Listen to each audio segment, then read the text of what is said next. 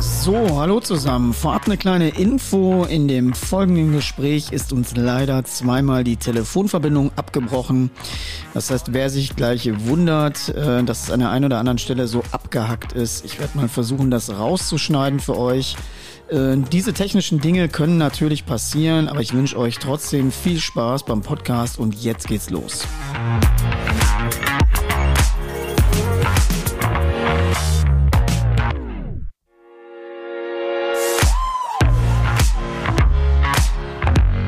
Ja, herzlich willkommen bei Deutschlands erstem Jagdhunde-Podcast. Mein Name ist Dennis Panthen. Ich freue mich, dass ihr wieder mit dabei seid. Heute wird super spannend. Zu Gast bei mir Thomas Siegmann, Verbandsrichter. Und ich freue mich wirklich sehr auf das Gespräch. Es wird ein informativer Austausch und ich glaube, da sind viele Themen bei, die den einen oder anderen wirklich interessieren, gerade auch bezüglich der Prüfungen. Und deswegen sage ich jetzt, äh, ja, Thomas, herzlich willkommen und äh, schön, dass du dabei bist. Ja, danke schön. Ich bin auch froh, äh, bei dir sein zu können und äh, mit dir einen schönen Dialog zu haben. Ja, wir haben ja jetzt festgestellt, ähm, das ist ja scheinbar ein ziemlich interessantes Format und äh, wenn ich so mal jetzt rückblickend gucke, es haben, es sind zwei Folgen, die jetzt äh, online sind auf den großen Plattformen und ganz, ganz viele hören uns zu. Das freut mich natürlich wahnsinnig, weil ich auch äh, so ein bisschen, ja, so ein Format in so einer Richtung vermisst habe.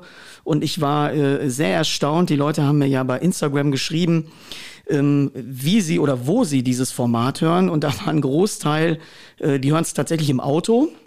Das heißt, viele sitzen, die uns jetzt gerade zuhören, im Auto. Äh, die andere Hälfte bügelt oder kocht und die andere Hälfte sitzt unter Umständen sogar auf dem Trecker. Und äh, ja, deswegen freue ich mich in diesem Format und ich freue mich heute natürlich auf das Gespräch mit dir gemeinsam. Ähm, ja, und deswegen, ich habe eine Menge Themen auf meinem Zettel. Und äh, deswegen starten wir mal ganz entspannt. Stell dich doch einfach mal ganz kurz vor, wer du bist und was du so machst. Du bist ja ein, ein, äh, ein Hundeführer, auch mit viel Erfahrung und der aber selber ja noch aktiv führt. Können wir ja gleich mal drüber sprechen. Das ist bestimmt auch interessant. Ähm, du hast ja auch eine frische Jugendsuche hinter dir und deswegen äh, genau. freue ich mich. Dann stell dich doch einfach mal kurz vor für alle, die zuhören, die sagen, ich weiß gar nicht, wer der Thomas ist. Okay, ähm, mein Name ist Thomas Siegmann. Ich ähm, ja, bin begeisterter Jäger, Hundeführer. Hunde begleiten mich mein Leben lang, äh, von meiner Jugend an. Ähm, ich komme eigentlich gar nicht von den Jagdhunden her, sondern war als junger Mann ähm, Züchter einer Kür- und Leistungszucht von Riesenschnauzern, habe die Riesenschnauzer auch auf äh, Schutzhundprüfungen geführt, auf äh, Fährtenhundprüfungen geführt, sehr erfolgreich auch und ähm, bin dann irgendwann ähm, Jäger geworden und äh, dann musste natürlich ein Jagdhund ins Haus, ins Haus. Das war erstmal ein Deutschstrata, ähm, der äh, aus einer, äh, naja, nicht genehmigten Zucht war, hatte Gebissfehler und so weiter. Der hat mich auf jeden Fall fasziniert. Ähm, den konnte ich allerdings auch aufgrund seiner Provenienz nicht auf Prüfungen führen. Und irgendwann bin ich dann ähm, äh, auch, äh, weil meine Partnerin ähm, diese Rasse sehr liebt, auf den Weimaraner gestoßen und führe seit 15 Jahren Weimaraner regelmäßig ähm, äh, zu Prüfungen. Äh, bin halt im Rahmen der ähm, Jägerschaft und ähm, im Rahmen des Hundeführens dann auch gebeten worden, Verbandsrichter zu werden. Das habe ich dann, äh, dem bin ich gerne gerecht geworden. Und ähm, ja, habe dann meine Erfahrungen einbringen können, lerne täglich noch dazu, auch als sogenannter alter Hase. Ähm, äh, auch jetzt wieder mit dem neuen Jungrüden an meiner Seite, obwohl ich äh, wirklich recht viel Erfahrung habe, aber man lernt nie aus. Ähm, was zu erwähnen wäre, ist, dass ich im, schon im Studium ähm, äh, das große Glück hatte, bei Eberhard Hummler, einem Konrad-Lorenz-Schüler, ähm, zu lernen und äh, Erfahrungen zu machen und ähm, die vergleichende Verhaltensforschung noch zu lernen und ähm, äh, von daher bin ich dann, habe ich meinen eigenen Stil, Ausbildungsstil äh, entwickelt, mit Hunden umzugehen und Hunde auszubilden, der sich äh, relativ stark abhob von der äh, sogenannten Parforce-Methode, der sogenannten alten Hasen, ähm, habe immer schon mit Konditionierung ähm, gearbeitet und habe dann bin ich irgendwann auf dich gestoßen, Dennis. Im Internet habe ich gedacht, wow, da ist ja jemand, der mein System, ähm, mein System konsequent, ja, ähm, äh, in einer ganz, in, ganz systemisch, systemisch konsequent ähm, äh, fort. Jetzt müssen wir mal gucken. Jetzt haben wir dich irgendwo verloren. Eine große Frau. Bist du Thomas? Und, äh, wir haben, warte ja, mal eben kurz, wir haben dich irgendwie verloren. Oh, schade. Hab, ja, du warst gerade ein bisschen, du warst gerade ein bisschen weg. Ich muss eigentlich mal gucken.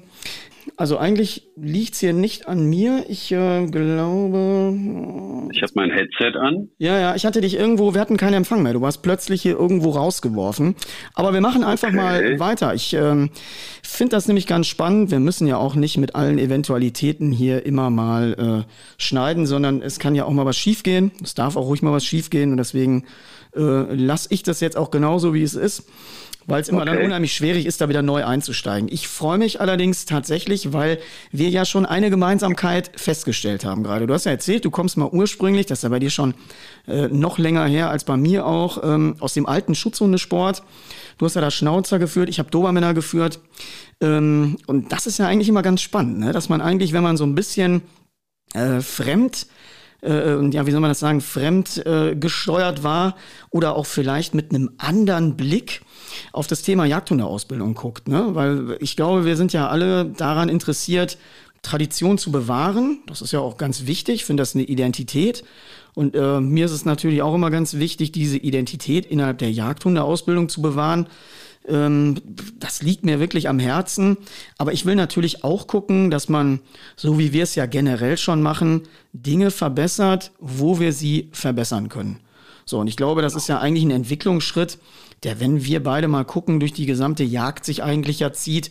Äh, wir haben eine ständige Modernisierung, außer im Thema Jagdhundeausbildung. Jetzt bist du ja im Vergleich zu mir, wir sind ja altersmäßig, du hast gesagt, du wirst 66, ich bin 41 ich sage immer, eine Generation ist so ein Jahrzehnt. Wir liegen so knapp ja zwei äh, Generationen auseinander. Ähm, deswegen bist du, betitel ich dich auch schon ruhig mal als alter Hase. das äh, darf ruhig so sein und das ist ja immer äh, eigentlich auch ein gutes Zeichen, weil wir wissen ja selber, ähm, Hundesachen sind auch Erfahrungssachen. Ich habe äh, ich sehe das immer wieder, je mehr Hunde du trainierst, je mehr Hunde du ausbildest. Guck mal, ich habe 2006 angefangen, wenn ich das mal rechne bis heute, wie viel tausend Hunde ich gesehen habe, dann ist es ja auch immer ein, ein Bauchgefühl, es ist immer eine Intuition. Es, du musst die Fähigkeit besitzen, ähm, den Hund lesen zu können, denn du musst verstehen können, was er dir da erzählt oder was er mit seinem Verhalten da, ähm, was dahinter steckt. Du kannst das beste Ausbildungssystem der Welt im Kopf haben Du kannst es ja alles angeeignet haben, wenn dir allerdings das Talent fehlt, ähm, den Hund zu lesen. So, du, du interpretierst quasi die Verhaltensweisen völlig falsch, dann wirst du auf keinen grünen Zweig kommen. Ich glaube, da sind wir uns soweit einig, oder? Absolut. Absolut. Ja. Also das ist immer, es gibt tatsächlich Menschen, die, ähm, ich will mal sagen, da mehr oder weniger Talent haben. Ähm, das sieht man ganz gut auch bei Leuten, die zum Teil mal unbedarft und ohne Ahnung so einen Hund führen ähm, die dann einfach ein, ein, ein gutes Bauchgefühl haben ähm, und auch so ein bisschen ja das Gespür haben, Dinge ganz gut zu interpretieren. Aber ich möchte heute, und das ist ja so ein bisschen auch mal mein Wunsch gewesen, ähm, dich auch mal eben als Verbandsrichter ein paar Sachen fragen, weil ich glaube, das ist für die mhm. Zuhörer, die ähm, sicher auch noch immer fortlaufen, da sind ja auch wahrscheinlich viele Erstlingsführer dabei, die uns zuhören, ähm, die müssen sich ja auch den ganzen Thematiken stellen. Ähm, und da hast du ja natürlich auch einen großen Erfahrungsschatz. Und ich glaube, das sind auch so wertvolle Informationen, wo die Leute eben mal, ähm, ja, vielleicht gucken, dass sie den einen oder anderen Fehler nicht begehen werden, den wir sonst so häufig sehen. Und äh, ich habe letztens noch geschmunzelt, weil ich wirklich einen, auch einen Verbandsrichter, der ein wirklich ausgezeichneter Hundeführer ist, wenn der jetzt hier zuhört, weiß er genau, wer gemeint ist. Der ist äh, 300 Kilometer zu einer Prüfung gefahren äh, führt einen jungen, ich meine Weimaraner Hündin und hat dann das Problem gehabt, dass der Tierarzt seine Impfung nicht, der Hund ist geimpft worden, aber es ist vergessen worden, die Impfung im Impfausweis einzutragen. Und äh, der hat die Reise also von 300 Kilometern tatsächlich, weil der Tierarzt nicht telefonisch zu erreichen war, umsonst angetreten. Mhm. Und da mhm. habe ich gesagt, solche Dinge kannst du dir gar nicht ausdenken. Das sind alles Erfahrungen, die da passieren. Ähm, und deswegen finde ich es ganz spannend, dass wir auch jetzt mal drüber sprechen, was geht so alles schief und worauf achten die oder worauf sollten die Leute besser achten, worauf sollten sie sich besser vorbereiten. Ich hatte das letztens noch, dass auch eine junge Hundeführerin ähm, die ich begleitet habe, äh, zumindest hat sie einige Trainingseinheiten bei mir gemacht, mich anrief und sagte, ich sitze hier im Hotel, morgen ist Jugendsuche, ich habe aber meine Ahnentafel vergessen, ist das unbedingt wichtig? Und da habe ich nur gesagt, mach alles, fahr sofort wieder zwei, drei Stunden nach Hause hol die Ahnentafel, weil sonst kannst du mhm. morgen nämlich nach Hause gehen. Und das sind ja wahrscheinlich Geschichten, ähm, die du in Hülle und Fülle kennst. Solche äh, ähm, Ausrutscher, Eskapaden, Fehler, manchmal auch aus Unwissenheit herum. Und gerade die erste Prüfungsstufe Jugendsuche, da geht's ja los. Das heißt, da ist ja meistens noch überhaupt keine Prüfungserfahrung vorhanden. Ähm, und mhm. die Frage ist jetzt, was sind denn so die häufigen Dinge, die da passieren, wenn so ein Erstlingsführer kommt? Also der kommt da mal mehr oder weniger gut vorbereitet zu dir in die Prüfung. Was sind denn so die meisten Schnitzer, wo du sagst, Leute, da müsst ihr wirklich mal für die Zukunft dran arbeiten, dass das besser wird? Ja, ähm, ich will mal von den Stärken ausgehen. Ähm, Natürlich äh, mach, werden Schnitzer gemacht, aber wir als äh, Verbandsrichter oder wenn ich als Obmann tätig bin, versuche erstmal die Nervosität zu nehmen und zu sagen, Leute, wenn ihr Fragen habt, äh, stellt sie an offene Stelle. Wir werden euch durch die Prüfung führen. Ähm, das wird schon gelingen. Allerdings ist es tatsächlich oft so, ähm, äh, dass ähm, Basics einfach nicht verstanden worden sind. Ähm, nämlich, ich bin ein Hund-Mensch-Team. Mhm. Ähm, äh, ich, äh, dann sehe ich, äh, dass die Hundeführerinnen und Hundeführer äh, teilnahmslos äh, bei der Suche, bei der Quersuche durchs Feld latschen und die Hunde schnallen und die rennen dann irgendwo hin und sind nicht im Kontakt. Ähm, äh, wichtig ist und daran appelliere ich immer wieder in der Vorbereitung auf diese Prüfung, auch wenn es nur eine Anlagenprüfung ist, in Anführungszeichen. Man kann die ganz wunderbar vorbereiten, man kann die Anlagen nämlich fördern im Vorfeld ähm, seid in Kontakt mit euren Hunden. Seid, ähm, ja, äh, es gibt nichts Wichtigeres ähm, als, äh, als den Kontakt zwischen Hund und Hundeführer. Ja, du hast mich gerade schon, gerade, ja, ja, du hast mich gerade schon kurz, äh, du hast mir, du hast mich gerade schon kurz schwer atmen gehört. Das sind auch manchmal Dinge, ich finde auch eben, auch wenn man immer ja argumentiert, ah gut, Jugendsuche ist eine Anlagenprüfung. Aber ich finde auch, man kann das richtig vorbereiten. Äh, ich finde erstmal, und das ist das, was ich ja, womit ich alle meine Leute knechte, die bei mir sind, das wird ja der ein oder andere bei mir auch schon wahrscheinlich mal im, in den ein oder anderen YouTube-Video wahrgenommen haben. Ich knechte die erstmal mit der Prüfungsordnung. Weil ich finde das persönlich, und das ist ja auch, das ist ja hier ganz meine subjektive und persönliche Meinung. Aber ich finde es frech, wenn ich zu einer Prüfung komme und überhaupt nicht die Grundlagen der Prüfung kenne. Also da werde ich immer ein bisschen fuchsig und sage zu den Leuten, hör mal, ihr macht eine Prüfung und wisst überhaupt nicht, welche Anforderungen ihr, füllen, ihr erfüllen müsst. Nehmt euch bitte die genau. Prüfungsordnung, lest die auch, legt die nicht nur unter das Kopfkissen, sondern lest die auch vernünftig und sei doch einfach vorbereitet.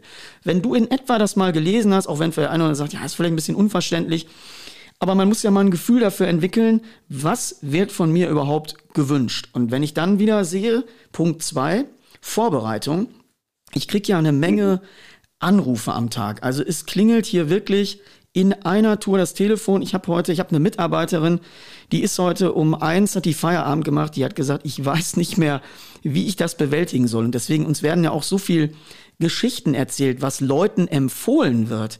Manchmal von Experten empfohlen wird, da, da werde ich hier, da schüttel ich hier den Kopf und sage, hör mal, das ist doch nicht wahr. Genauso wie immer die Aussage, brauchen wir nicht vorbereiten, der macht das schon. Mhm. Finde ich ist meine Lieblingsaussage, weil ich immer denke, ja, natürlich müsste er, wenn er die Anlage hat, es zeigen. Aber manchmal muss ich auch einem Hund ein bisschen helfen, ihn zu entwickeln.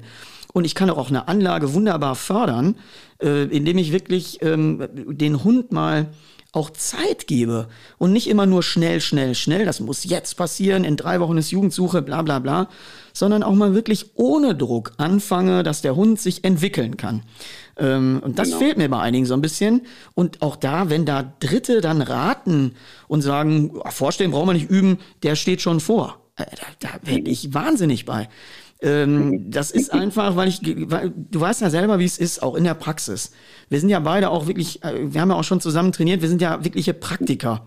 So, und äh, äh, wenn wir in die Praxis gucken, dann sehen wir ja auch, je weiter oder je intensiver ich eine Anlage fördere, umso besser kann sie auch gezeigt werden.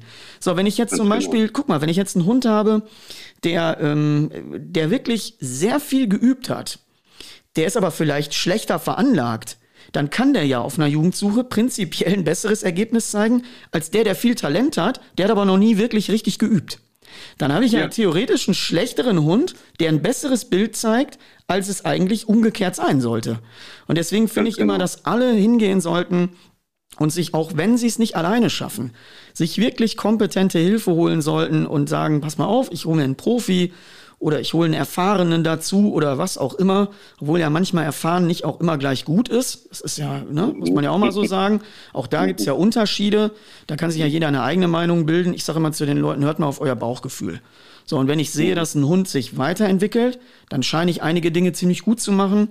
Wenn er sich überhaupt nicht entwickelt, dann scheinen wir da ziemlich viel falsch zu machen. Ne? Das ist nur einmal, mhm. für jemanden ohne Ahnung ist immer Bauchgefühl entscheidend. Mhm. Und äh, deswegen, ne, das sind ja wahrscheinlich Dinge, die du auch äh, wahrscheinlich nicht ja. anders siehst, oder? Sehe ich überhaupt nicht anders. Und ich sage, liebe Leute, fangt so früh an wie möglich. Wenn ihr den Welpen im Haus habt, fangt an. Das mhm. A und O ist Führerbindung, Führerbindung, Führerbindung. Ich hatte jetzt äh, vorletztes Wochenende, äh, war ich Obmann bei einer äh, Jugendsuche, ein hochbegnadeter, wirklich fantastisch von den Anlagen, äh, Deutsch Strata, von einer Erstlingsführerin. Null Führerbindung, die Frau hat den Hund geschnallt, Fernaufklärer am Horizont irgendwo. Es gab keine Führerbindung, es gab keine Führigkeit. Ja. Das müssen wir differenzieren. Was ist Führigkeit, was ist Gehorsam? Ja, das ist Aber selbst der Gehorsam, die, ja, die Frau pfiff sich die Seele aus dem Hals, sie schrie hysterisch, wie auch immer. Der Hund interessierte den Scheiß, weil mhm. sich selbst belohnende Verhaltensweisen. Oh, ja. geil, ich bin endlich ohne Kontrolle. Ähm, ich gebe Fersengeld und der war natürlich weg. So, ja, der hat, den haben wir um den Hund drin zu halten. Ne? Wir sind ja keine Scharfrichter, sondern äh, beurteilen dann im Sinne des Hundes, haben wir ihm dann genügend in der Führigkeit gegeben und genügend im Gehorsam. Mhm. Ähm, es gab keinerlei Kontakt. Ein fantastischer Hund, der in Profihand oder nur von einem erfahrenen Hundeführer äh, hätte, weiß ich nicht, irgendwas jenseits der 70 Punkte die Prüfung bestanden. Ja. Der hat hinterher ein Vorstehbild gezeigt, das war der Hammer, äh, aber nur weil er es drauf hatte, mhm. aber nicht, weil es geübt wurde. So. Ja. Aber es gab keinerlei Führerbindung. Und das ist das A und O. Dazu kam noch der Gipfel.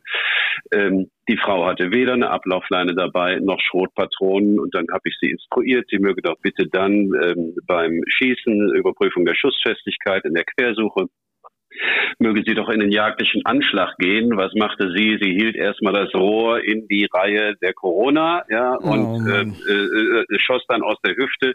Ich war kurzzeitig äh, versucht, die Frau von der Prüfung auszuschließen. Ja, das, ähm, also, das äh, also du kriegst da schon einen Affen, was du da erlebst. Ähm, äh, es gibt hochambitionierte, fantastische Erstlingsführer, die hoch, ne, wo das Bauchgefühl stimmt, die auch tolle Ergebnisse mit ihren Hunden haben, aber die haben es einfach, sage ich mal, drauf. So. Mhm. Mhm. Und es gibt diejenigen, die ähm, sagen, oh ja, der Hund macht das schon und ich muss auch nichts einbringen, wobei wir dann beim nächsten Thema sind, wenn ich Richtung HZP oder Brauchbarkeitsvorbereitung gehe. Ja, ich mache dann einmal in der Woche Hundekurs und das klappt dann schon. Ich mhm. brauche kein Schleppbild mitbringen, ich brauche auch nichts üben.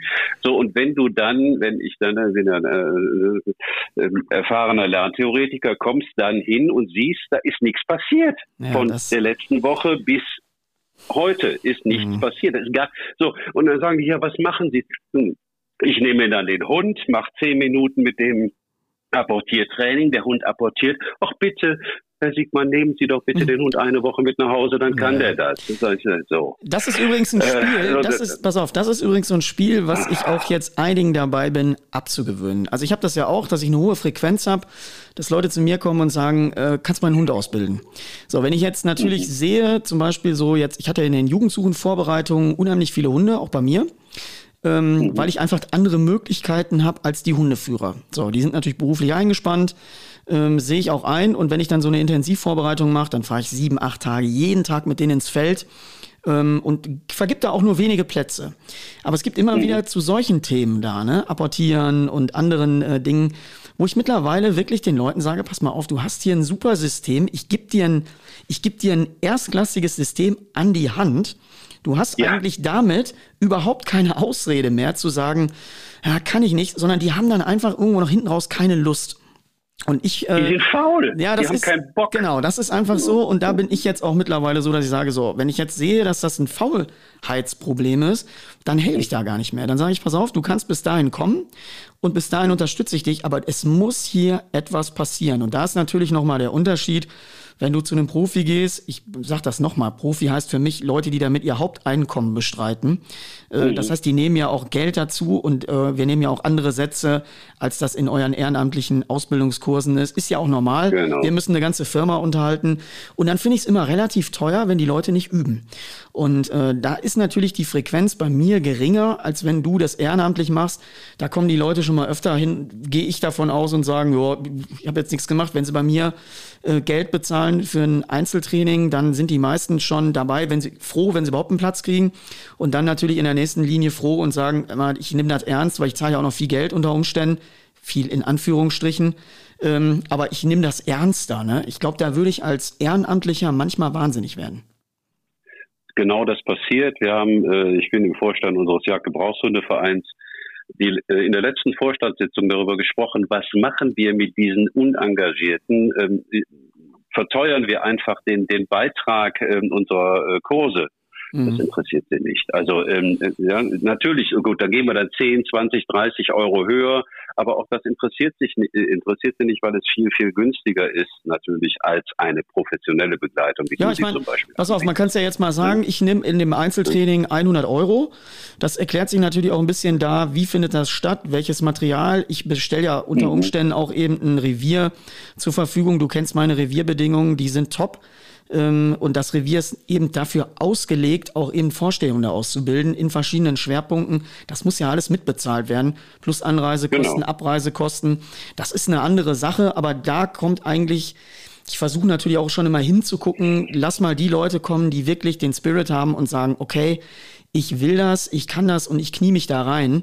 Ähm, das ist immer so. Aber du hast auch immer natürlich Menschen dabei, ähm, die natürlich so ein bisschen bequem sind und sagen, oh, der macht das jetzt schon für mich. Ne? Das ist eine Sache, ähm, ja. Aber lass uns gar nicht vom Thema abschweifen. Kommen wir mal zurück zu den Prüfungsabläufen. Ähm, ja. Was ist denn so bei den Jugendsuchen Richtung VJP? Ähm, ja, eigentlich so das häufigste Problem. Wenn du jetzt sagst, okay, äh, du hast ja jetzt ein bisschen mal von einer Prüfung erzählt, aber wenn du mal so durch den Schnitt guckst, der Jahre, so, also meinetwegen so, was weiß ich, von Impfausweis vergessen bis äh, Papiere nicht richtig ausgefüllt, ähm, sag doch mal, wie da deine Erfahrungen sind. Das beginnt eigentlich damit, dass äh, im Nennformular, dass das Nennformular, was ja nun eindeutig ist vom JGHV, wunderbar vorgegeben, kannst du online ausfüllen, dass das ungenügend ausgefüllt wird. Wir haben, äh, sind dem Herr geworden bei uns im Jagdgebrauchshundeverein, indem wir sagen, nehmen wir gar nicht an, schicken wir noch nicht mal zurück. Die kriegen auch von uns keine Bestätigung geschickt. Mhm. Ähm, also die Leute sind offensichtlich nicht in der, oder viele, nicht jeder, ich will nicht verallgemeinern. Es gibt ganz viele, ganz wunderbare, sehr gewissenhafte Hundeführerinnen und Hundeführer, ähm, äh, die äh, sehr professionell auch, äh, also im Rahmen des Amateurhaften sehr professionell arbeiten, sehr gewissenhaft arbeiten und auch die Formalia erfüllen und äh, sich wirklich engagierten Bein ausreißen. Mhm. Aber es gibt auch ein Gros und zwar zu zunehmend ein Gros derjenigen, die versorgt werden wollen, die, die uns als Serviceinstitution betrachten und ähm, wir diejenigen, die äh, ehrenamtlich arbeiten. Ich muss da wirklich meine mhm. Kolleginnen und Kollegen aus dem Vorstand, aus der Ausbildungsabteilung einfach auch mal hervorheben, die mit einer unglaublichen Leidenschaft da jeden Sonntag, jedes Wochenende auf der Matte stehen, sich um die Leute kümmern und das wird häufig leider und zwar zunehmend nicht mehr gewertschätzt und mhm. äh, auch nicht in der Form, dass man ähm, mit den Hunden unter der Woche arbeitet. Ich gebe immer Hausaufgaben auf. Ich war mal mhm. Schulleiter, so jetzt sage ich an der Stelle mal so, so Hausaufgaben jeden Tag das und das. Macht zehn Minuten oder zweimal zehn Minuten. Ja, und dann gibt es halt diejenigen, die machen Hausaufgaben und es gibt diejenigen, die machen sie nicht. Ja, und das siehst du dann. Ja, ne? also das siehst du sehr schnell. Ich mache das ja auch bei mir. Ich bin ja da ganz äh, hardcore auch und die Leute müssen bei mir das dokumentieren, schriftlich. Ich bin aber auch jemand, die müssen bei mir viel ihr Training einfilmen. Und äh, ich habe das auch gemerkt äh, im Format der Online-Schule. Auch die Online-Welpenschule ja. ist bei mir wirklich extrem hoch nachgefragt. Und mit die Leute, die das so durchlaufen haben, nach vier Wochen, wenn ich mit denen spreche, dann sagen die immer, immer, wir mussten echt üben. Also erstmal müssen sie üben, weil sie immer zur nächsten Lektion quasi ihre Hausaufgaben machen müssen. Und dadurch, mhm. dass sie sich filmen müssen, sind sie natürlich auch wirklich dabei, sich selber mal zu sehen. Und das hat bei einigen echt dazu geführt, dass sie schon selber anfangen, ihre eigenen Fehler zu sehen.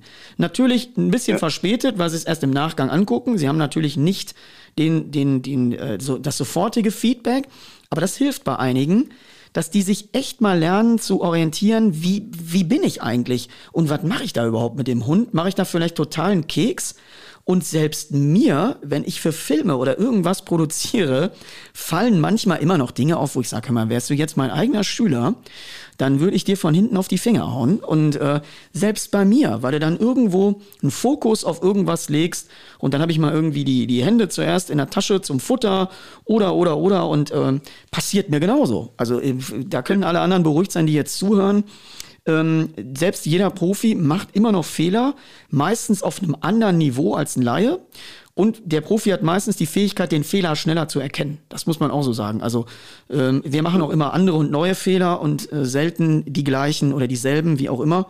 Ähm, das muss man auch mal ein bisschen hervorheben. Und diese Filmerei, sich selber zu reflektieren, äh, finde ich einen ganz großen Punkt. Und nochmal zu eurer ehrenamtlichen Arbeit.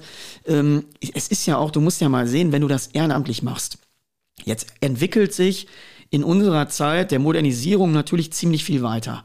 Aber es gibt ja, mhm. glaube ich, auch soweit ich weiß, ich bin nicht ganz sicher, deswegen frage ich dich mal, ähm, gibt es denn irgendwelche Fortbildungen, wo quasi mal auf Verbandsebene gesagt wird, so, wir nähern uns jetzt mal vielleicht dem Klickertraining oder wir nähern uns jetzt mal einer neuen Methodik im Apport, weil das müsstet ihr doch alles, soweit ich weiß, auf eure eigenen Kosten machen, auf euer Gutdünken und stellt es dann quasi den Leuten zur Verfügung oder wie sieht das aus?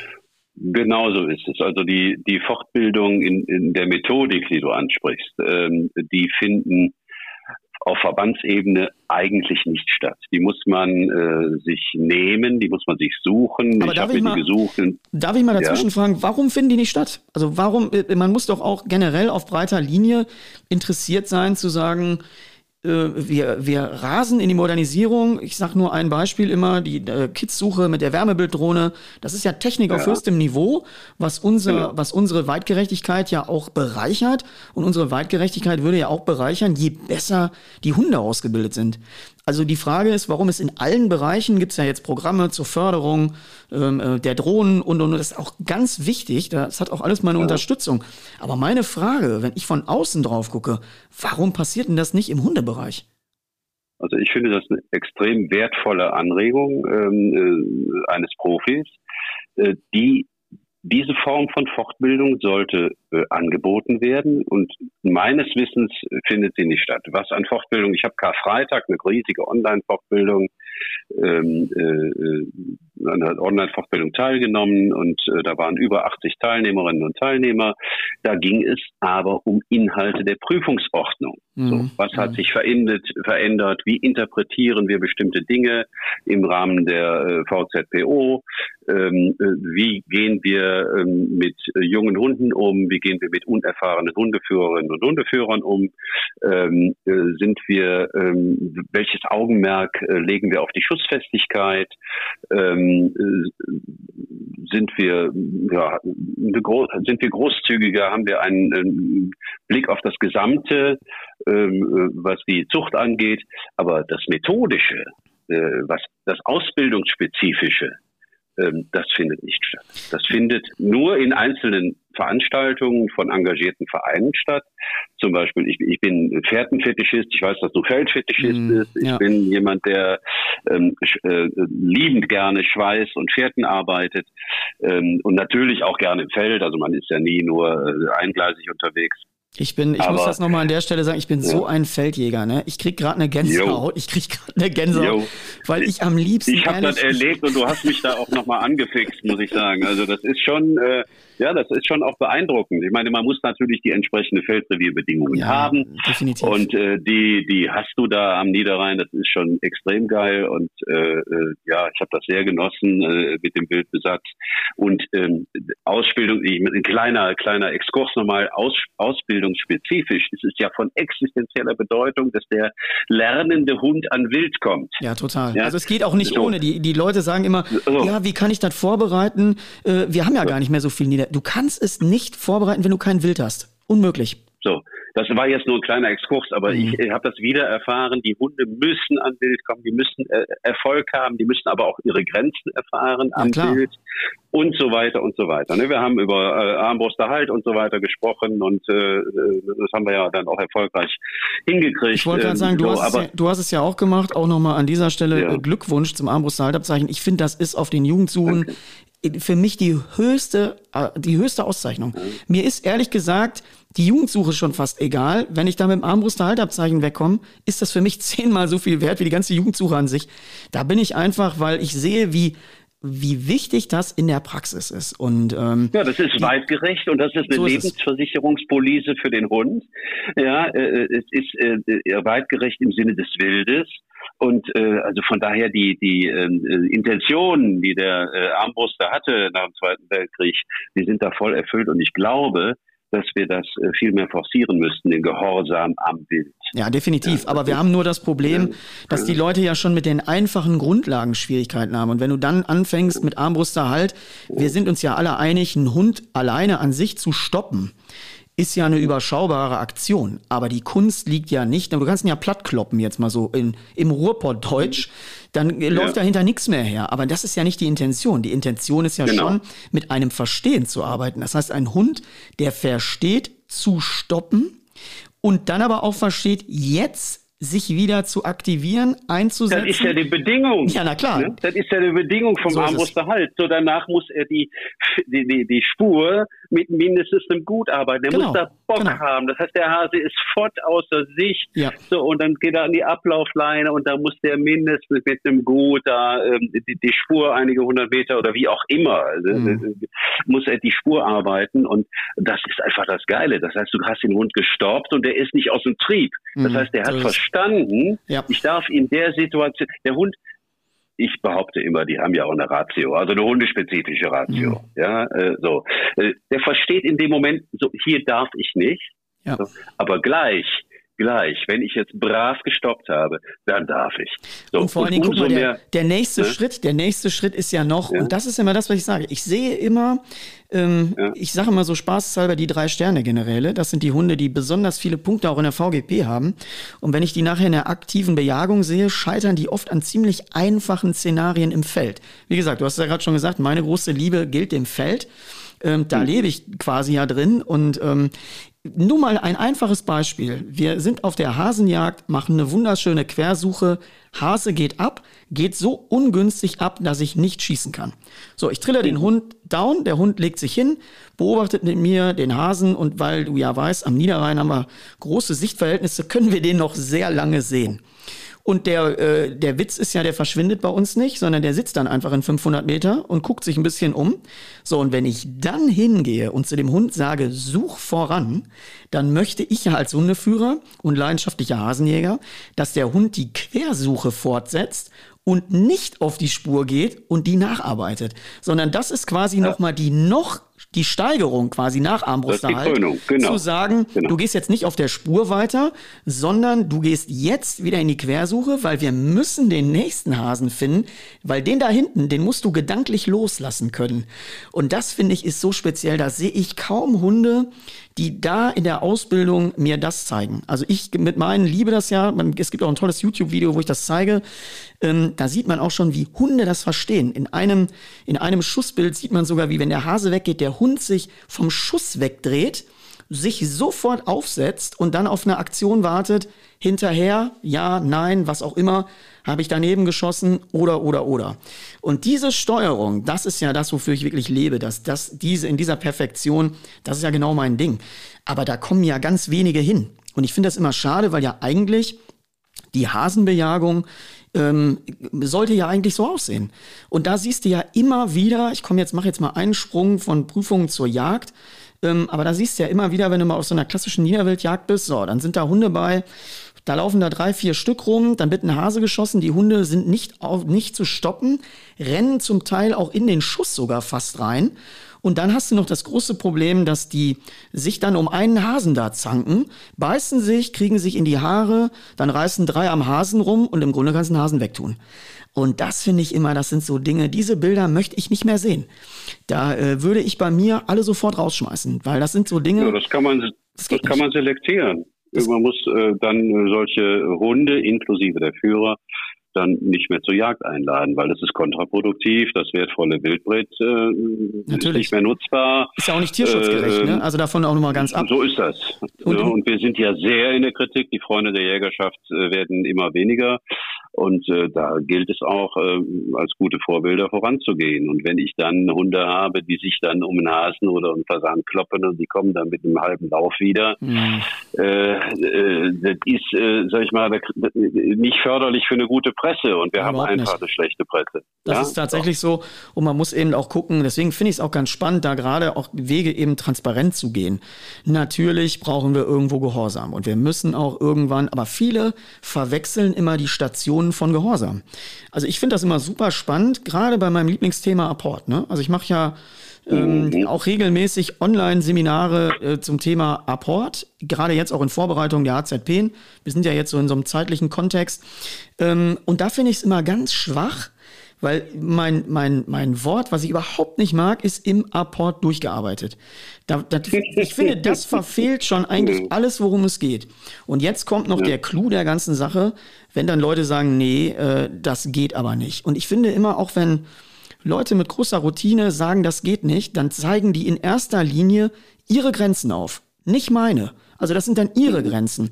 Wenn die sagen, das geht so nicht, dann, dann können sie es nicht und bei ihnen geht es nicht so. Aber dann sozusagen, ich spreche anderen ab, dass sie es können, so finde ich ziemlich frech immer. Und da denke ich immer, Leute, wer, ich würde nie zu jemandem sagen, hör mal, das geht so nicht. Weil vielleicht kann der das und vielleicht ist der zehn Ecken besser als ich. Und dann würde ich immer hingehen und zugucken und sagen, na, was macht der denn da eigentlich?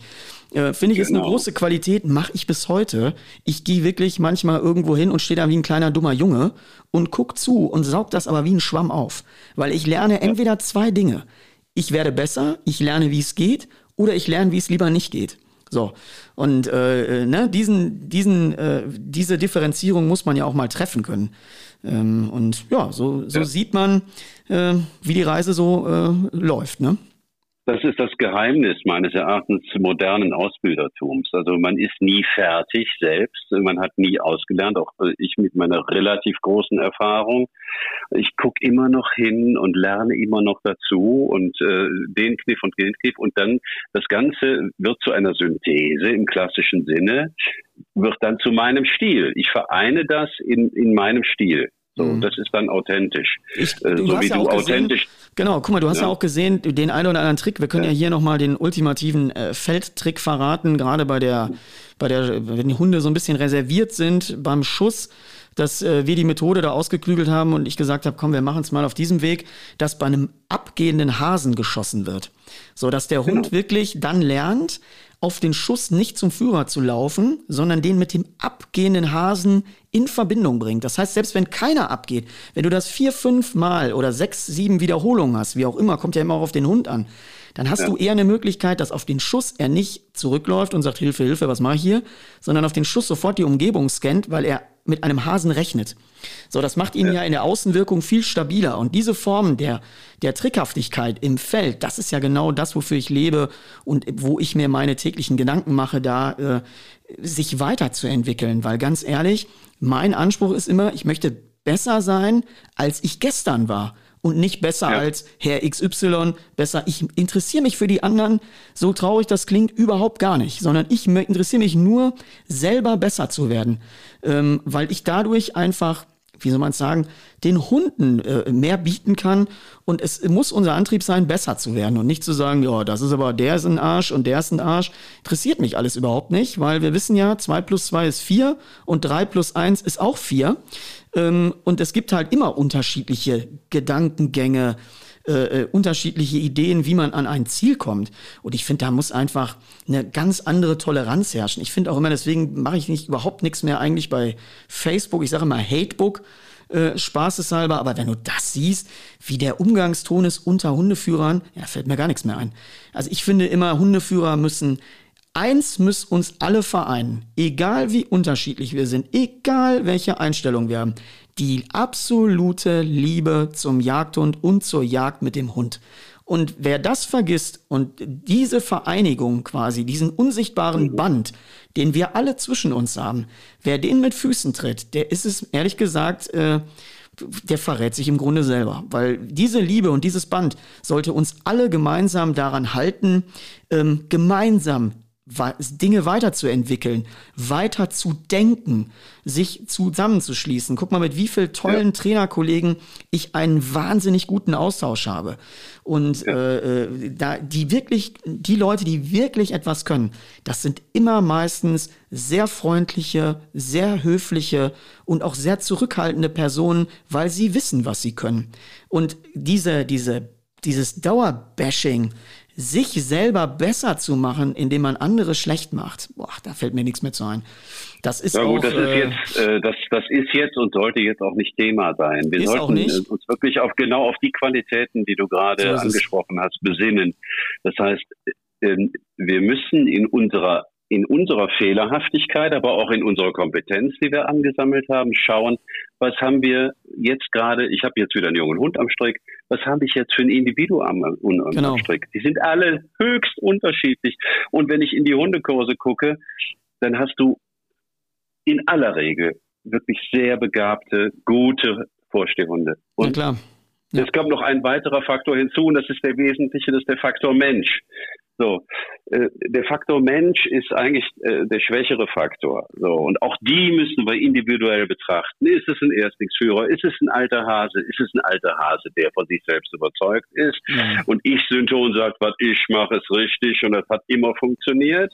So, und oft haben die immer dieselben Formen von, ich sag mal, von harten ähm, Drahthaaren am Strick. Ich sag das mal aus meiner Erfahrung. So, mhm. immer die, die gleiche, die gleichen Hundetypus. So. Ähm, äh, oder ähm, haben wir ähm, flexible, freundliche, dem Hund zugewandte Menschen? Ähm, haben wir unsichere Menschen? Haben wir äh, alte Hasen, die lernen wollen? Hey, sagte mir jetzt zuletzt, ja, hey Jung, äh, ne, ich komme aus dem Rheinland hier, aus der Eifel, hey Jung, das habe ich eben noch nicht gehabt. Ne?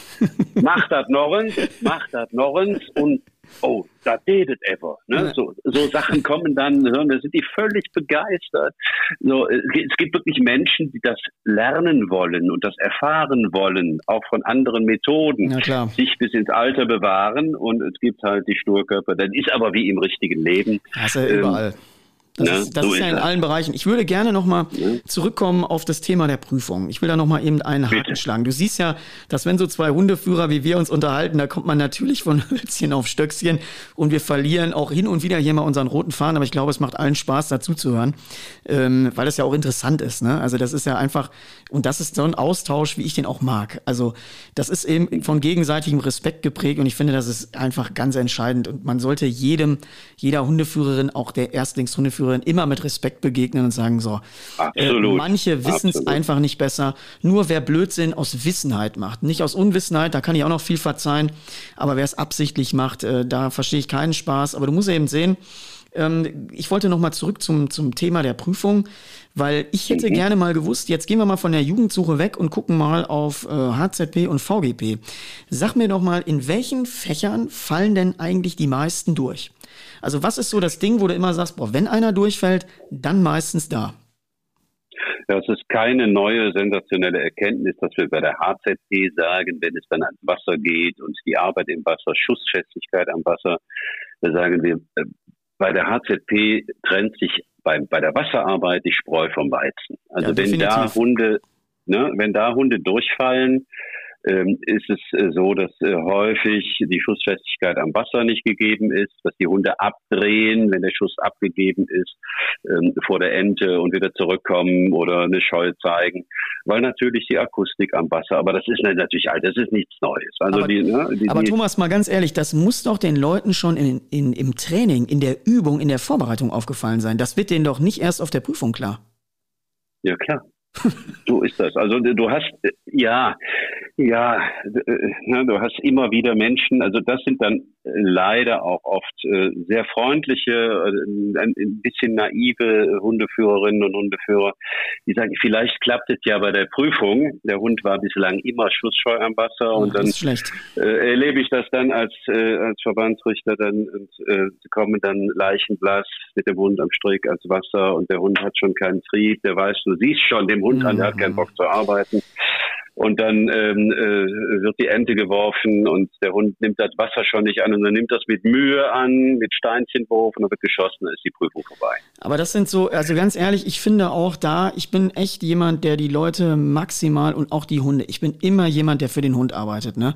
Auch wenn ich manchmal ja. merke, hinten hapert's, aber ich gebe dann wirklich alles, um die Hunde dahin zu bekommen, wo sie eigentlich auch verdient sind, dann zu sein. Aber ich bin auch ganz ehrlich, ich komme auch an einen Punkt als Ausbilder, wo ich sage, bis hierhin und keinen Zentimeter weiter. Dieser mhm. Hund ist einfach nicht geeignet. So, und diese Wahrheit, finde ich, muss man auch sagen dürfen. Äh, wir ja. können ja wirklich aus allem, mit allen Methoden viel machen, aber es gibt tatsächliche Grenzen und das merkst du auch oft dann, wenn der Ente beflügelt ist und die schlägt dann mal richtig aufs Wasser oder, oder, oder. Ähm, wenn da mal Gegenwehr kommt, dass einige sagen, ich schwimme weg oder ich traue mich da nicht genau. dran zu gehen. Ich piek's da immer nur ein bisschen rein und wenn sich noch bewegt, lasse ich sofort wieder los. Das sind ja Hunde, die muss ich aussortieren. Also ich sag dir das, wie es ist. Das tut mir auch immer dann wirklich ja, das leid. Ist auch, das ist auch unser Auftrag. Genau, das ist auch der Auftrag, weil man mhm. immer so denkt, so genau. ja, die wollen ja immer alles. Nein, wir müssen auch sagen, ab diesem, ab diesem Punkt kann ich den Hund nicht mehr jagdlich einsetzen. Äh, das ist einfach Teil der Wahrheit. Ich hatte das mal so einen Fall äh, von einem sehr netten Ehepaar, das äh, weiß ich bis heute noch. Wirklich sehr nette Menschen. Und die waren bei mir zur Vorbereitung auch ähm, HZP, das ist jetzt schon ein paar Jahre her, und äh, sagten zu mir, der Hund geht in einer Woche zur Prüfung. Da sag ich, gut, wenn mhm. der in einer Woche zur Prüfung geht, dann machen wir jetzt mal genau den Ablauf. So, wir prüfen erstmal die Schussfestigkeit am Wasser. Also hinstellen, Ente rein, Hund rein und dann habe ich aber auch schon wirklich weit weg am Hund vorbeigeschossen. Und dann passierte mhm. das, äh, der Hund war irritiert, drehte ab und dann haben wir den eine halbe Stunde nicht aus dem Wasser gekriegt. Ente nicht aus dem Wasser gekriegt, Hund nicht aus dem Wasser gekriegt. Mhm. Und dann habe ich gesagt, Leute, ihr habt mir gerade gesagt, der soll in einer Woche zur Prüfung. Ähm, jetzt glaube ich, der sollte erstmal gar nichts machen, weil der kann das da und der hat da überhaupt keine äh, Ambitionen, überhaupt in so eine Richtung zu kommen. Dass selbst wenn du da viel gegenarbeiten würdest, es gibt einfach Hunde, ja. weil du hast ja selber auch gesagt, die Schusshärte am Wasser ist eine andere. Das, ja. ist, das ist einfach Fakt. So, die haben, die haben entweder eine Fehlverknüpfung oder ein Trauma. Also ich habe dann erlebt, dass dann geschossen wurde, da kriegen die dann Randschrote ja, ab, genau. die Hunde, die dann so, das ist natürlich ein Drama. So, das ist die eine Nummer. Du hast mich gefragt, was passiert und warum ähm, gibt es Probleme zum Beispiel bei einer HZP, mhm. vielleicht auch bei einer VGP. Punkt Nummer zwei ist, und das finde ich dann ausbildungstechnisch viel gravierender, ähm, die Hunde haben möglicherweise tolles Wesen, tolle jagdliche Anlage und so weiter die sind im Apport nicht durchgearbeitet. Ja, da bist du wieder bei, bei meinem Schleppen. Lieblingswort. nicht ja, durchgearbeitet. Aber ich weiß, was du meinst. Nicht ausgebildet. Entschuldige, was ja, heißt, ja. die Hunde sind nicht aus, die sind nicht sicher im Apport. Ja, ja, ja. So, ob durchgearbeitet ist, so. Die sind nicht sicher im Apport. Die haben keinen Bock und die machen ihr Ding. Die gehen mhm. angesetzt auf der Schleppe, äh, kommen zum Wild, äh, äh sch äh, schleudern es hin und her, fressen es an oder lassen es liegen, so, äh, haben keine Verbindung hey, also jagen mit dem Hund gemeinsam bedeutet doch, wir machen gemeinsam Beute. Und das ist das, was der Hund im Ausbildungsprozess erfahren soll. Es macht Bock, mit meinem Hundeführer zu arbeiten und gemeinsam Beute zu machen. Und wenn ich dem Hundeführer die Beute zutrage, dann ist das ganz geil und dann kriege ich eine Belohnung und dann kriege ich existenzielles Futter oder ich kriege ne, ein tolles Lob, was auch immer. Auf jeden Fall so, da komme ich nochmal zurück. Jugendsuche, ja, mhm. Erstlingsführer, ja die schluffen durchs Feld. Die haben dann kein, also der Hund kriegt mit, ey, der hat ja gar keinen Bock, mm. mein Hundeführer. So, ja, der ja. läuft da, ja, wir sagen dann immer, dem kannst du in gehende Schuhe besohlen. Ja, so, äh, ja, so. Und der Hund sagt, ey, scheiße, was mache ich denn jetzt hier alleine? Mache ich jetzt alleine mein Ding? So. Wenn ich mit dem Hund zur Jagd gehe, will ich gemeinsam Jagd machen. Und wir prüfen, und das ist unser Credo als aufgeklärte und dem Führer und dem Hund zugewandte Verbandsrichter, wir prüfen jagdnah. Also mhm. wollen wir auch jagdnahe Situationen sehen. Das heißt, wenn ich den Hund mit dem Hund eine Quersuche mache, dann fordere ich den auf.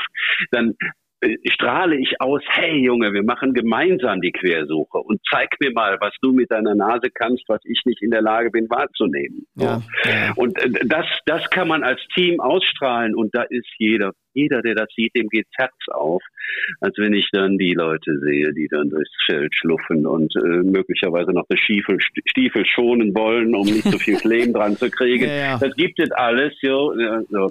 Ähm, so. Ich muss, ich bin Hundeführer und ich bin Jäger. Mhm. Auch bei der Prüfung und ich will meinen Hund in der Prüfung führen. Und ich will mit dem Hund gemeinsam Beute machen. Ob das eine Schleppspur ist von Federwild oder Haarwild oder ob ich am Wasser ähm, äh, eine Entern oh, Ich musste gerade einmal kurz das Gespräch hier mit Thomas unterbrechen, weil wir zum zweiten Mal jetzt schon ein bisschen die Leitung verloren haben. Äh, wir knüpfen aber jetzt trotzdem einfach genau wieder da an. Das ist jetzt ein technisches Problem, aber das liegt manchmal auch am Telefon oder am Netz, wie auch immer. Thomas, äh, wenn du nochmal den Einstieg hast, gerne weiter. Der Einstieg ist Passion. Der Hund soll, der Jagdhund soll Passion haben, der hat in der Regel Passion. Und ich muss als Jäger, der ein Team bildet mit dem Hund, auch Passion haben. Und das spürt der Hund, ob wir gemeinsam Beute machen wollen. Und da wir jagdnah richten. Das ist das Credo, was wir haben. Wir wollen jagdnahe Situationen in den Prüfungen haben, auch wenn das paradox klingt, aber es gelingt hin und wieder. Mhm. Dann will ich als Verbandsrichter sehen oder ich freue mich darüber, wenn ich es sehe, wenn ein Jagd, ein, ein sogenanntes Gespann, was ja bedeutet, wir kooperieren, wir ja, arbeiten zusammen, zusammen Beute machen wollen. Das gilt für den Bereich Wasserarbeit, das gilt für den Bereich Schleppe, das gilt für den Bereich Quersuche, das gilt bei der VGP äh, fürs Stöbern und mhm. so weiter und so weiter. Das heißt, wir sind ein Gespann und wir machen gemeinsam Beute. Das gilt auch für den Bereich Nachsuche. Das gilt, äh, ne? Ja. Äh, äh, so, äh, ohne den Hund bin ich aufgeschmissen und ohne den, äh, ohne mich kommt der Hund nicht zur Beute letztendlich. Das heißt, ja. wir sind ein Team und das gilt es zu vermitteln, das gilt es zu spüren, ja, miteinander. Hund, Führer, Gespann. Aber Thomas, du musst, du musst, auch immer, also ich finde, ich will noch mal kurz zum Thema HZP ein bisschen Bitte. was sagen, ne? Und gerade am ja. Wasser, weil wir auch gesagt haben, da trennt sich die Spreu vom Weizen. Ähm, ja. Ich glaube sowieso, und das ist ja mittlerweile auch mein, meine Erfahrungswerte, ähm, auch weil ich ja gesagt habe, wenn da mal irgendwie angeflügeltes äh, Wild da noch mal ein bisschen auch Aktion macht, dass wir oft einfach sehen und auch da sehen, welchen Schneid hat der Hund denn tatsächlich. Ne? Also ich mhm. sage das immer so, wenn ich mal äh, Härte nachweise, da kann man jetzt wahrscheinlich noch mal eine eigene äh, Sendung drüber machen. Da will ich auch gar nicht oh, mal, ja. ich will da gar nicht groß drauf eingehen, aber ich merke immer ein folgendes, also ich behaupte jetzt mal, äh, auch wenn dem einen oder anderen sich jetzt die Fußnägel hochrollen, aber jeder gut äh, durch, äh, wie soll man sagen, gut durchgezüchtete Vorstehhund ist in der Lage, Raubwild abzutun. So, also das behaupte ja. ich jetzt einfach mal, das ist auch in der Regel so, nur jetzt kommt immer mal Folgendes. Was passiert denn, wenn mal Gegenwehr auftrifft? Und mal Gegenwehr, äh, richtige Gegenwehr, wo dann auf einmal der Hund merkt, einmal jetzt äh, habe ich aber ein Problem. Und da habe ich einen Großteil nach Hause gehen sehen. Ähm, mhm. Das ist jetzt am Wasser, siehst du es nicht so, am Raubwild ist es noch härter, wenn die wirklich mal richtig verletzt werden oder so, ne? Gerade Raubwild, äh, was dann wirklich unter unter Todesangst ist, greift ja auch äh, das Gesicht, die Augen und alles an da. Das ist wirklich ja. immer nicht schön anzusehen, aber da sehe ich nachher, wer hat's und wer hat's nicht. Am Wasser sehe ich es ja in der entschärften Version, so wenn jetzt eine Ente ein bisschen beflügelt da rumklappert. Aber ich finde auch, dass die, dass das Wasser ist so ein unkalkulierbares. Ich kann das super vorbereiten, aber es kann ja am Tag der Prüfung alles passieren. Also wenn ich jetzt nur mal ja. sehe, guck mal, ich habe, ähm, als ich mich die die Prüfung gemacht habe mit der Hündin Goya auch am Wasser, die hat eine Spitzenarbeit da gemacht am Wasser. Ähm, hat wirklich lange gearbeitet, musste die Ente immer wieder rausarbeiten. Und dann passierte Folgendes. Der Hund hatte die Ente, die wurde dann auch geschossen. Das hat alles super geklappt. Hund nimmt die Ente auf, will zurückschwimmen. Und auf einmal kommen zwei, drei wilde Enten, die anlanden und direkt neben dem Hund auf dem Wasser landen. Direkt. Mhm. Das heißt, der Hund, die Ente im Fang, guckt und denkt, die landen einen Meter neben mir. So, da kannst du auch Pech haben, dass äh, selbst dem guten Hund die Nerven durchgehen und der sagt, ich lass die los und äh, da sind ja noch ein paar frische äh, und mhm. mache jetzt hier richtig Gas. Ich habe da tatsächlich auch ein Doppelkommando genutzt, ähm, weil mir das einfach zu kippelig war und habe da ein bisschen gepokert. Aber du kannst halt am Wasser alles erleben. Du kannst ja auch eine Ente haben, die plötzlich ständig anfängt zu tauchen. So, die ist immer mhm. weg. Die sieht einen Hund, zack, taucht die unter. Und wenn du da Hunde hast, die wenig Erfahrungswerte darauf haben, weil sie vielleicht so eine Ente gar nicht kennengelernt haben, dann haben die ein Problem. Dann kriegen die die kaum mhm. irgendwie zu fassen oder, oder, oder können die kaum richtig rausarbeiten. Äh, deswegen finde ich, am Wasser muss auch Glück haben. Also da muss tatsächlich alles passen. Ich kann mich an Prüfungen erinnern in den, in den äh, Sommermonaten oder nach diesen extrem trockenen Sommern, wo die Gewässer kaum Wasser hatten. Da war das mhm. eine riesen Schlammschlacht. Da ist auch mal Schleppwild, was da ausgelegt worden ist, im Matsch versunken. Das ist quasi mal so eingesickert. Und äh, deswegen sage ich immer, du musst am Wasser auch Glück haben. Oder siehst du das anders? Du musst überhaupt Glück haben. Äh, am Wasser äh, musst immer suchen Glück haben. Ähm, äh, letztendlich ist es aber so, äh, die Situation, die du gerade geschildert hast, selbst wenn da die Enten landen und der Hund mhm. lässt äh, die äh, Ente, die er empfangen hat, los, und ähm, ähm, arbeitet dann die Schwimmspur. Wenn er zurückkommt und seinen Job macht und die Ente wieder aufnimmt und zuträgt, ist mhm. alles wunderbar. Mhm. Ja, ja klar. Ähm, äh, so. Äh, und Jagd ist äh, eine lebensnahe Situation und Leben im Allgemeinen ist nicht kalkulierbar und ähm, erfahrene Verbandsrichter werden solche Situationen immer einschätzen können, mhm. immer. Mhm. Ja? Und ähm, äh, da, da sind wir keine Scharfrichter, sondern da geht es wirklich um die yachtnahe Situation. Es geht nicht darum, hier ähm, eine, eine vordefinierte Kühe, äh, wie beim Eiskunstlaufen, äh, perfekt zu erfüllen, sondern dass der Hund seinen Job macht. Ja, ja, auch bei einer also Schleppe. Ich, ich ja. glaube auch, und ähm, man erlebt halt alles, ne? Du erlebst da alles, es ist ein buntes Potpourri an Möglichkeiten, die du dir manchmal eben vorher hättest gar nicht ausdenken können. Also es passieren ja Szenarien, äh, die kannst du in deiner schönsten Fantasie dir gar nicht überlegen. Genau. Ähm, und dann stehst du da auf einmal plötzlich und erlebst das und denkst, mein Gott, ähm, ja, ist natürlich schon spannend. Und deswegen sage ich ja, ähm, ist es mal für mich ganz schön und auch, glaube ich, heute für die Zuhörer mal uns zuzuhören im Austausch. Ausbilder, Verbandsrichter äh, ist ja eigentlich super spannend. Wir sind ja eigentlich eine ganz gute Kombination. Und ich glaube, wir müssen hier auch noch mal irgendwann Teil zwei machen. Ähm, und nochmal uns vielleicht Schwerpunktthemen raussuchen, die wir dann wirklich anhand unseres roten Fadens da explizit ähm, fortsetzen können. Ich glaube, dass uns viele sehr gespannt zugehört haben. Und äh, gerade auch dieser Austausch, äh, also mir hat's heute mit dir gemeinsam richtig, richtig Spaß gemacht. Ähm, ich hoffe, dass wir das nochmal, so. dass wir das fortsetzen.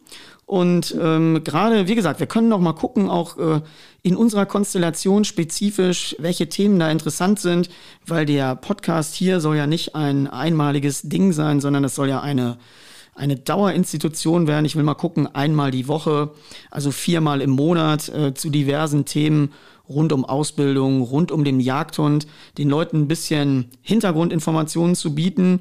Und äh, ich glaube, wir haben heute einen weiteren Baustein dazu geliefert. Möchte mich auch an dieser Stelle äh, ja, sehr herzlich bei dir äh, bedanken für dein Dazutun.